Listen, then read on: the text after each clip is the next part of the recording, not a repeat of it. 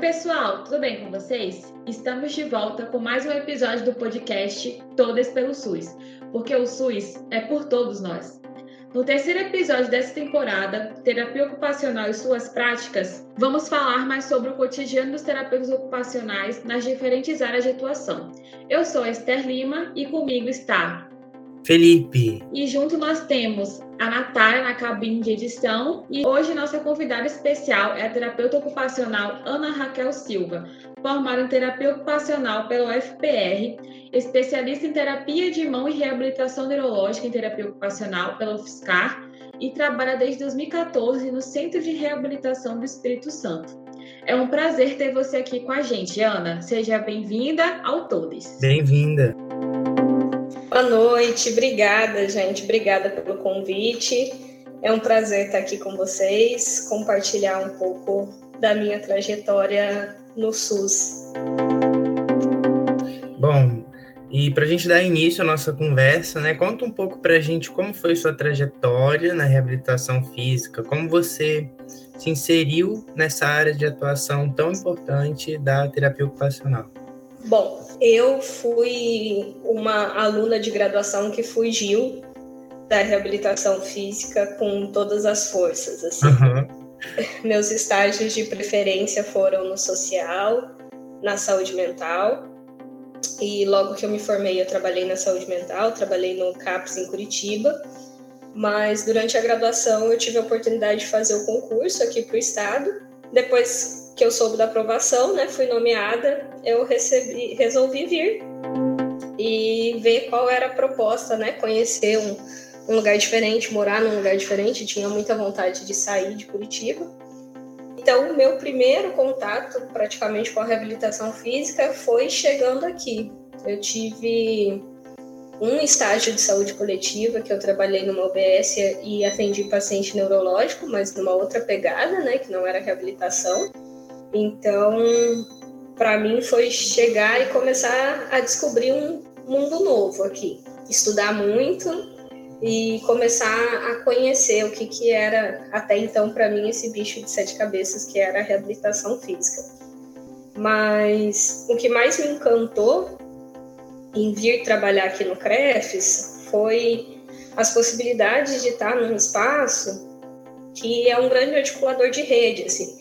Eu sempre fui muito encantada pelo tema da saúde coletiva e estar num equipamento como o CREFS, que era uma referência para o estado todo, é, me acendeu muito o desejo de estudar ainda mais sobre isso. E aí acabei fazendo a, a pós-graduação para me especializar ainda mais né, na reabilitação neurológica e trabalho no ambulatório neuroadulto do CREFES desde 2014.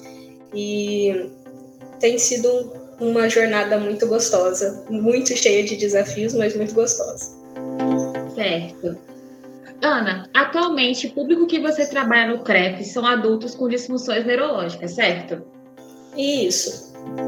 Você poderia nos falar um pouco sobre como é o trabalho com esse público? Quais as demandas normalmente chegam até você? Ali no, no ambulatório do CREFES, a gente tem um público que se divide assim de uma maneira genérica pacientes que tiveram AVC, né, acidente vascular encefálico, é, pessoas com esclerose lateral amiotrófica e alguns casos de lesão de plexo, lesão medular, traumatismo crânioencefálico.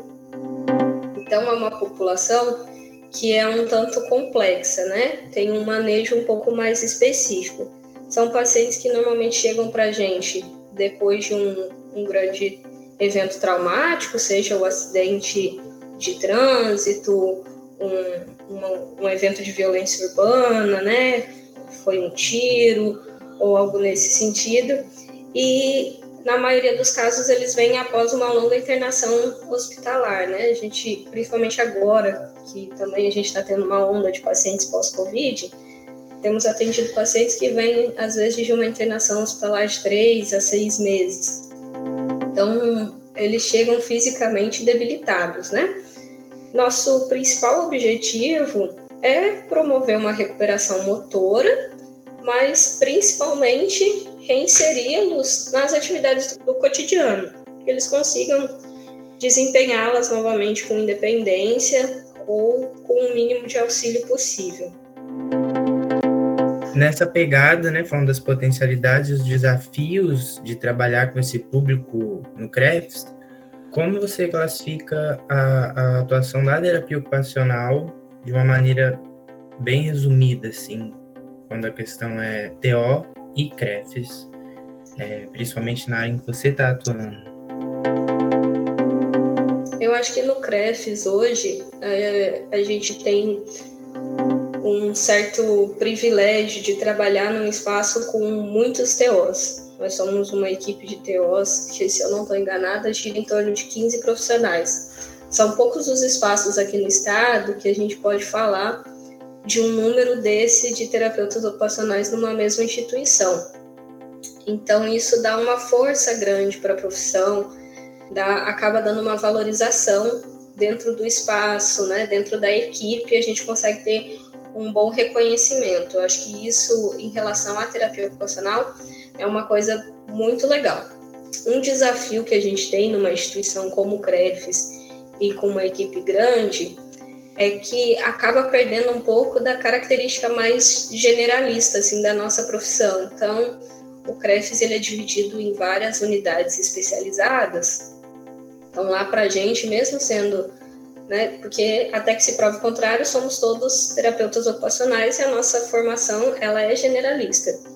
Aí nós já vamos para uma área que é específica, que é saúde física e reabilitação. E lá dentro da reabilitação, aí nós ainda vamos ter aqueles que são do neurológico adulto, os que trabalham com neurológico infantil, o pessoal que está só na ortopedia, quem faz só órtese ou trabalha com reabilitação dos, das pessoas amputadas.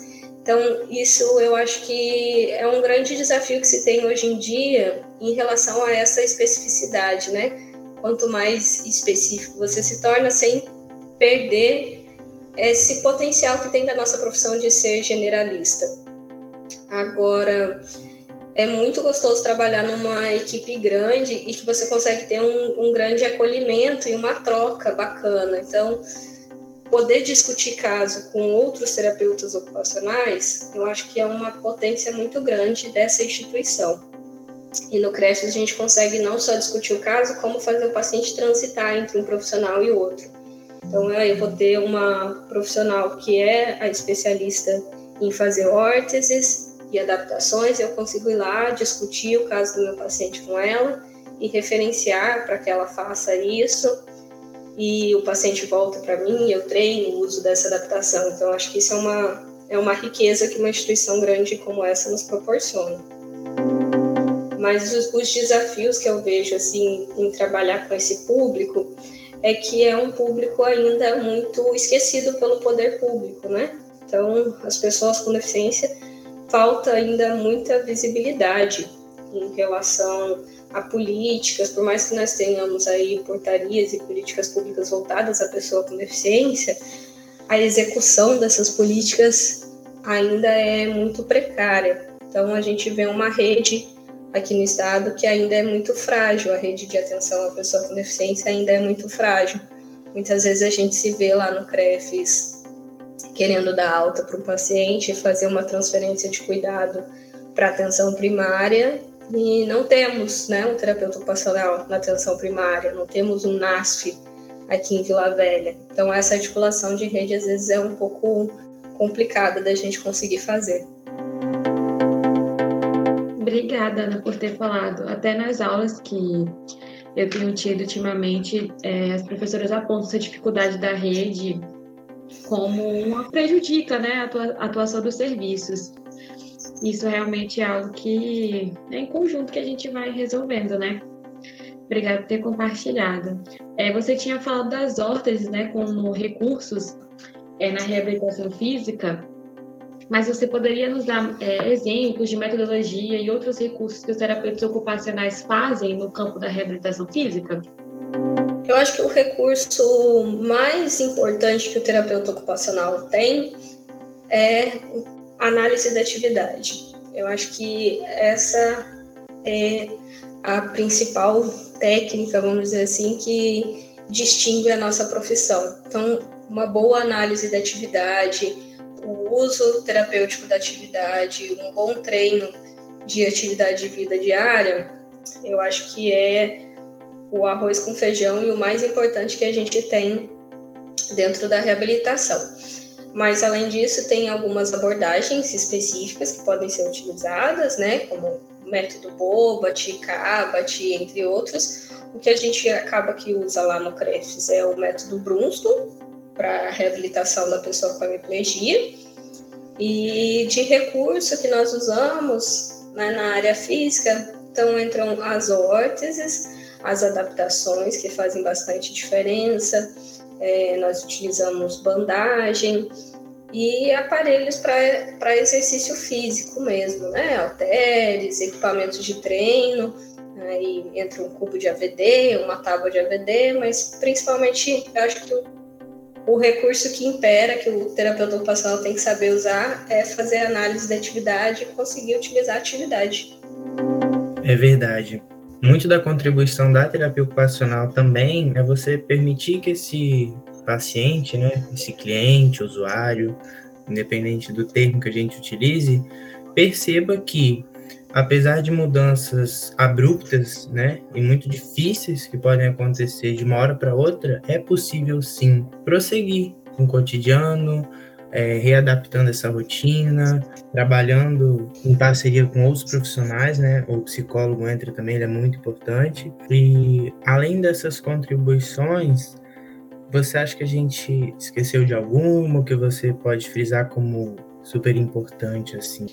Um papel importante que a que a terapia ocupacional, né, que o terapeuta ocupacional ele assume nesse contexto, ali no contexto CREFES, por exemplo, nós temos excelentes profissionais com um ótimo conhecimento da política de saúde.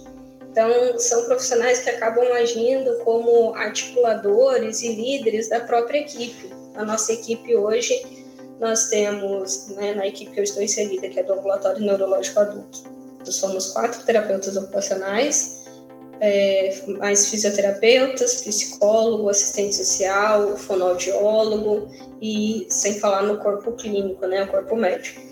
Eu acho que um dos papéis que o terapeuta ocupacional tem e executa muito bem é essa organização do projeto terapêutico do paciente no serviço. Então, nós, pela capacidade técnica de organização da rotina, de avaliar o cotidiano, de entender a vida prática do usuário lá no seu contexto, né, que nós conseguimos fazer essa análise, nós conseguimos organizar o projeto terapêutico integrando as outras profissões.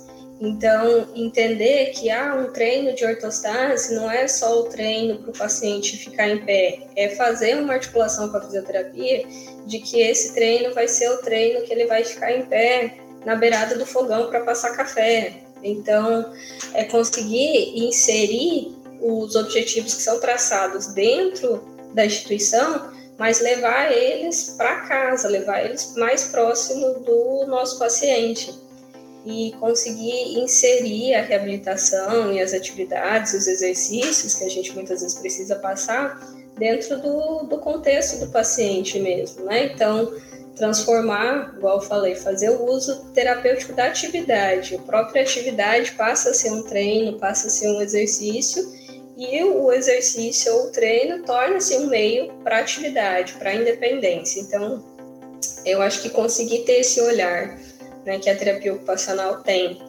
de um sujeito completo, né, de um indivíduo completo e ver a sua participação nas diversas áreas, então é, é a gente discutir o caso e dizer que ele precisa de uma cadeira de rodas de um determinado modelo, pensando que essa é a cadeira de rodas que ele vai usar na rua para ir para a igreja, para acessar um outro espaço.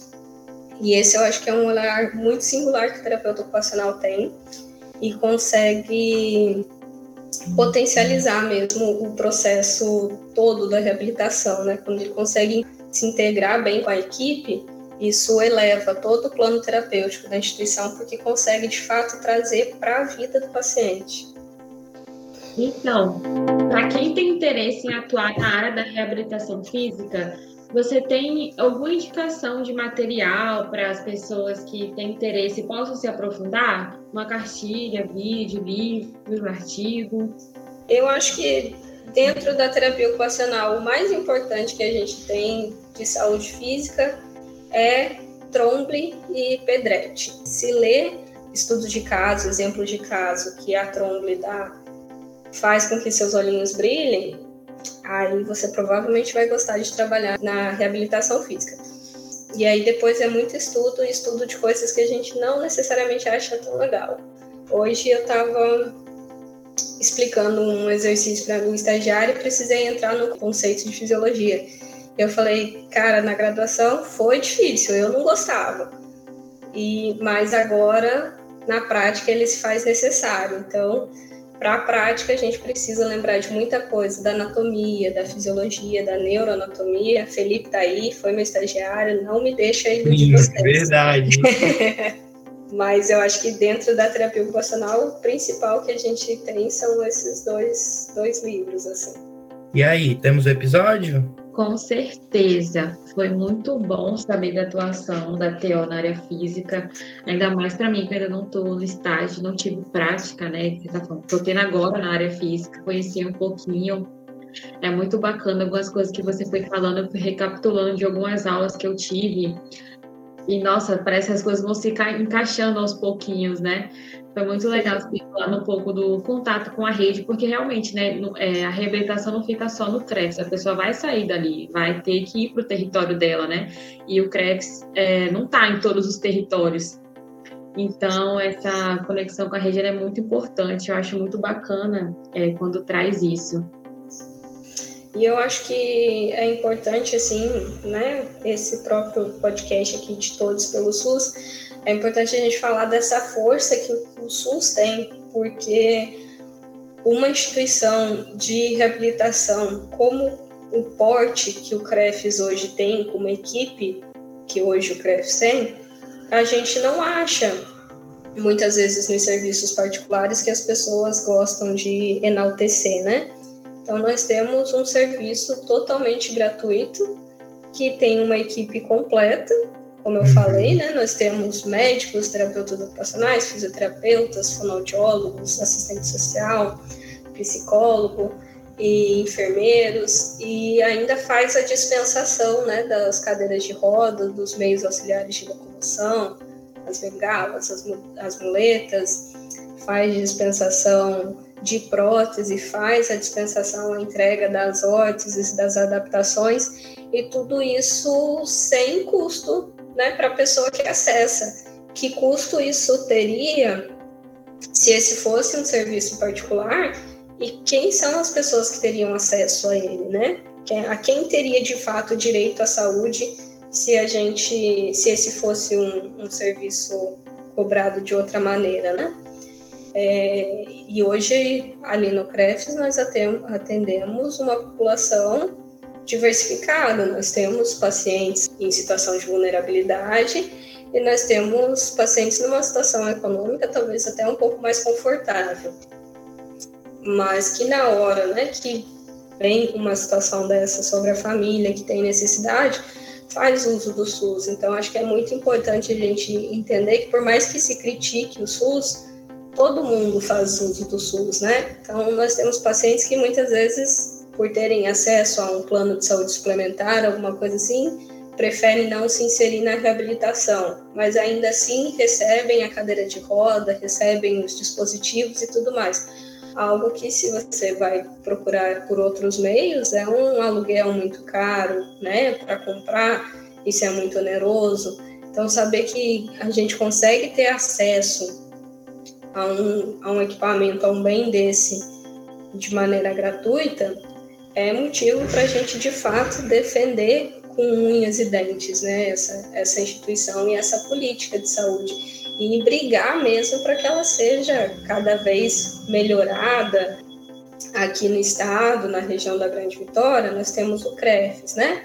E agora, de uns três anos para cá, talvez quatro anos para cá, que a gente tem começado a abrir ser no interior do estado. Então, até esse período, nós tínhamos pacientes que às vezes viajavam quatro, seis horas para vir para um atendimento, porque no município não tinha recurso.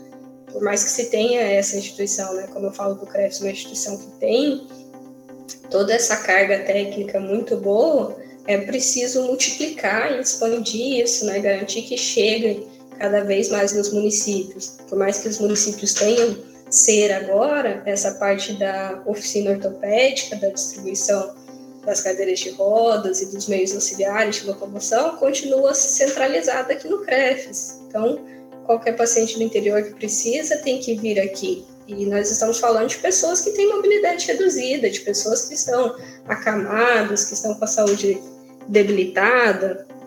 Não são pessoas que podem ficar tendo esses deslocamentos, né? E as políticas, nós sabemos que as políticas elas só, só mudam e só chegam até a população por pressão popular. Então a gente precisa se engajar, participar das conferências de saúde né, e exigir, porque para nós ainda isso é um papel duplo.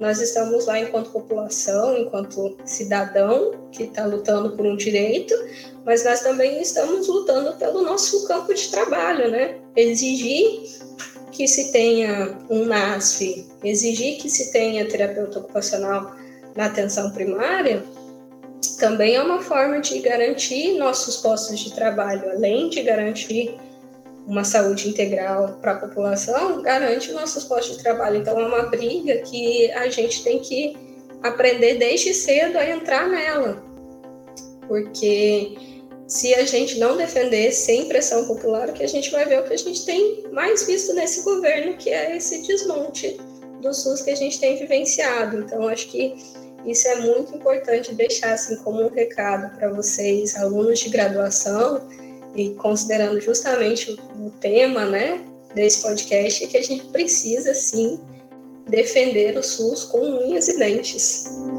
É verdade. Realmente, quando olhamos para nós, não apenas como indivíduos, mas como coletivo, né, a nossa força se multiplica. E, e aí a gente defende o SUS mesmo com unhas e dentes, não apenas como terapeutas ocupacionais, mas como usuários desse serviço tão importante, desse sistema tão importante, né, para nós e para os nossos clientes, para os nossos usuários, para os nossos pacientes, né. Nós agradecemos muitíssimo pela presença da Ana, que esteve com a gente hoje. Foi enriquecedor poder saber mais sobre essa área de atuação e as suas práticas. Obrigada, Ana. Obrigada, gente. Obrigada pelo convite. Foi um prazer estar aqui. Por hoje é só. Ficamos por aqui. Obrigada a vocês que estiveram aqui com a gente e esperamos vocês no próximo episódio. Nos acompanhe nas redes sociais para ficar por dentro dos bastidores, dicas de leitura e várias outras coisas legais. Vocês nos encontram no Instagram, arroba Todas pelo SUS. Até a próxima. Eu sou Esther. E eu sou Felipe. E esse foi o podcast Todas pelo SUS. Porque o SUS é por todos nós.